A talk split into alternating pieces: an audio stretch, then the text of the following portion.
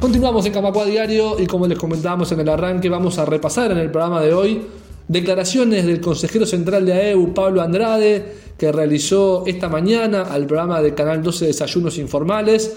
Allí habló sobre la fórmula acordada entre el sindicato, el gobierno y las empresas para sanear el déficit que tiene la caja bancaria, fórmula que fue refrendada por la Asamblea General de AEU el pasado 22 de agosto. Vamos a comenzar escuchando un fragmento de esta entrevista donde Pablo Andrade hace un repaso de lo que fue el camino previo a la asamblea, de las condicionantes que en ese camino tuvo que ir afrontando y lidiando el sindicato y en qué situación de déficit se encontraba la caja. Eh, ahí yo plantearía tres tipos de, condicionamientos previos. ¿no? El primero, la caja tenía una evolución que estaba, eh, tenía proyecciones correctas hasta 2019-2020 nosotros lo aclaramos que era parte de un diseño en el cual la caja tenía una etapa de, déficit que se provocaba por muchas jubilaciones en este periodo de tiempo y eso llevaba a que cualquier efecto de tensión extrema podía generar problemas. esas situaciones sucedieron. Entre 2020 y 2022 la caja pierde 2.000 aportantes, es decir, 2.000 trabajadores menos aportando, lo que significa para dimensionarlo un 10% del total de afiliados activos.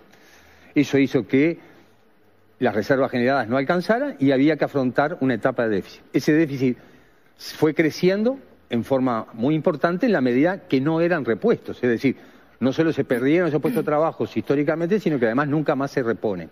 Y eso hace que, por factores tecnológicos, por factores de la política de empleo del sector público, por la situación de las empresas financieras no bancarias en la pandemia, todo eso genera una situación que provoca este déficit que es el déficit proyectado en 13 años, es decir, hasta que la caja, si no se tomara ninguna medida, volviera a tener una situación de superar. Primer condicionamiento. Segundo condicionamiento.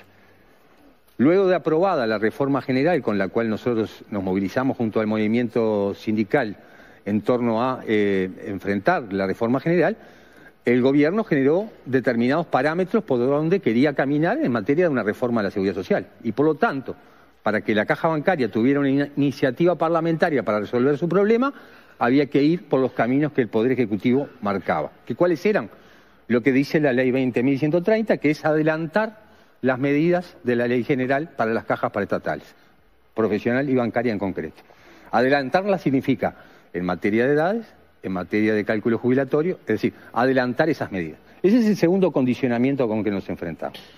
El tercer elemento viene de que el gobierno nos transmitió directamente que no quería aplicar lo que actualmente en la ley vigente, al día de hoy todavía vigente, 18396 existe, que es aumentar la prestación complementaria patronal hasta el máximo legal, lo cual en 13 años es más del déficit. O sea, llevar al máximo la prestación complementaria patronal era la solución que la ley tenía para este déficit. Entonces, con esos condicionamientos entramos en una discusión en la cual debemos reconocer que se desarrolló en algo muy similar a lo que se puede considerar un diálogo social, es decir, todas las partes sentadas, discutiendo las medidas, analizándolas, viendo los impactos más negativos, el Poder Ejecutivo estableciendo los límites que consideraba que eran por donde tenía que haber una reforma y sobre esa base se construye esta solución. Vamos a escuchar otro fragmento de la entrevista realizada por Canal 12 al consejero central de AEU y secretario de Finanzas, Pablo Andrade. En este caso, Andrade va a hacer un repaso, un raconto de lo que implica esta fórmula, este acuerdo entre gobierno, empresas y trabajadores y jubilados nucleados en AEU, que implica esfuerzos equitativos de las tres partes. Va a explicar Andrade cuáles son esos esfuerzos que hace cada una de ellas y cuál es su importancia para este modelo de seguridad social que AEU defiende yo creo que en, eso es esto que decía del diálogo social, ¿no? Es decir, todas las partes ponemos una, contribución y llegamos a un equilibrio nuevo en función de contribuciones, decimos equivalentes, equitativas, es decir, donde todos nos sentimos que hemos contribuido de alguna manera, de igual manera. Entonces, nosotros teníamos de parte del Poder Ejecutivo el condicionamiento de que había adelantar las medidas de la ley, por lo tanto vamos a el fenómeno principal que es el adelanto de edad. Y ahí lo que nosotros generamos era una ventana de eh, posibilidades, muy asociada a un aspecto que nosotros hemos defendido conceptualmente en la reforma general, que era no solo mover las edades en forma este, mm, obligatoria, sino que el estímulo a que la gente permanezca es un mecanismo también de ajustar la seguridad social. ¿Cómo se hace? Bueno, se genera para algunos trabajadores en los primeros tres años una edad de 60 años, 61, 62, en la cual se jubila con un porcentaje del orden del 15% menos que si lo hiciera con la ley actual. Y si se jubila a los 61, 62, 63, postergando la edad jubilatoria, accede al mismo beneficio que actualmente tiene. Ese mecanismo nosotros lo propusimos para todo el periodo, sin embargo el Poder Ejecutivo nos dijo no, es mucho riesgo porque si la gente no opta por quedarse, los números no dan, y puso un límite a eso. Pero en realidad ese mecanismo, que es el de estimularte, es decir, bueno, entre que en actividad ganas más y además la jubilación va a ser menor, la gente tiende a continuar. Y de hecho la pregunta de todos los trabajadores en la Asamblea era ¿cuánto me quedo? ¿Cuánto me tengo que quedar? Porque en realidad nadie está pensando en irse por menos. Es decir, están pensando en irse por menos. Entonces hay un componente que está asociado a ese estímulo a que la gente permanezca. Un segundo componente, que es el que el Poder Ejecutivo más pone el hincapié, que es el aumento de la edad obligatoria. Eso empieza en las generaciones más o menos del 69 en adelante y va creciendo. Con un elemento agregado que tú lo mencionabas al principio, que es, en determinado momento la caja evalúa. Si se lograron determinado nivel de reserva, si se logra eh, cumplir con los préstamos que el Poder Ejecutivo le puede dar, esa medida de aumento de la edad se suspende. Y esperamos a la ley general. Es decir, es un, vamos, somos socios en el rendimiento de las medidas, por decirlo de alguna manera. Un segundo componente está asociado a eh, un impuesto a los jubilados. ¿sí? Los jubilados del sector financiero van a tener un impuesto del orden del 4%, ¿sí? Eh, con un mínimo, este, un mínimo de 6 BPC, al estilo de como es el, el IAS o era el IAS antes, que en la práctica nosotros vemos que en función de las variables con que se ajustan las jubilaciones no implicaría una pérdida sustancial para ellos. Entonces, ese impuesto se incorpora y luego vienen las contribuciones de las empresas. Las contribuciones de las empresas que se están ajustando en detalles de cómo sería en, en términos concretos, implica una parte de aumento de la prestación complementaria patronal, no al máximo legal, se va a ajustar un 15%. Solamente eso significa que en el caso de los bancos va a 2,875, un número complejo, pero que este, es en sí una recaudación mayor por PCP del 15%. Y deja todavía un margen para cualquier situación de aumentarse un poco más. Y en segundo lugar, una contribución de las empresas asociadas a su actividad vinculada a eh, los depósitos, pero no asociado a que los depósitos van a pagar una tasa, sino que directamente se reparte entre las empresas en función de la cantidad de depósitos que tienen. Esa contribución es transitoria, es por ocho años y tiene un monto definido. Es decir, no es un eh, no, acompaña la evolución de la actividad financiera, sino que se pega a determinado monto que tiene que regalar.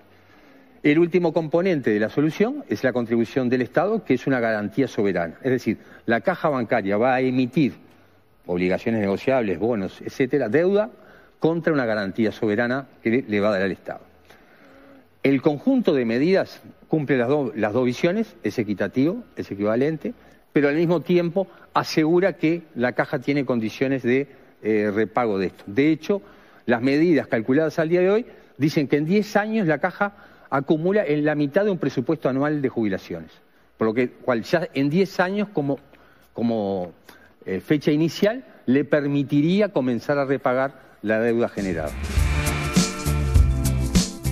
Por último, vamos a escuchar un último fragmento de la palabra de Pablo Andrade en la jornada de hoy en el Canal 12, haciendo una reflexión final sobre algunas discusiones que se dan en la opinión pública sobre quién paga, quién no paga. Vamos a escuchar lo que decía al respecto. Cuando se discutió todo este proceso, eh, se daba una paradoja muy, muy, muy graciosa. Eh, las empresas decían que la PCP la pagaban ellos y el gobierno decía que la PCP la pagaban los usuarios. Es decir, también entre, entre los actores a veces este, decir quién, quién paga esto nosotros le presentamos un cálculo en el cual demostraba que aumentar tres años la edad jubilatoria tiene un costo para la empresa. Prolonga eh, salarios mucho más altos que los que repone. El final de la carrera de cualquier trabajador es más alto que cuando repones por la pila. La diferencia esa, por aumentar tres años, era más que la PCP. Por lo tanto, ese costo, aumentar la edad, también lo pagan los usuarios, también sale del negocio. Es decir, ninguna casa matriz de Europa ni de Canadá va a mandar el dinero para financiar el aumento de la edad. Entonces, cuando uno estructura e, este tipo de soluciones, lo que tiene que ver es cuál es la que te protege más. Prolongar la edad, ¿qué hace? Impacta negativamente en el empleo. Aumentar la PCP, ¿qué hace? Desvincula el costo del empleo.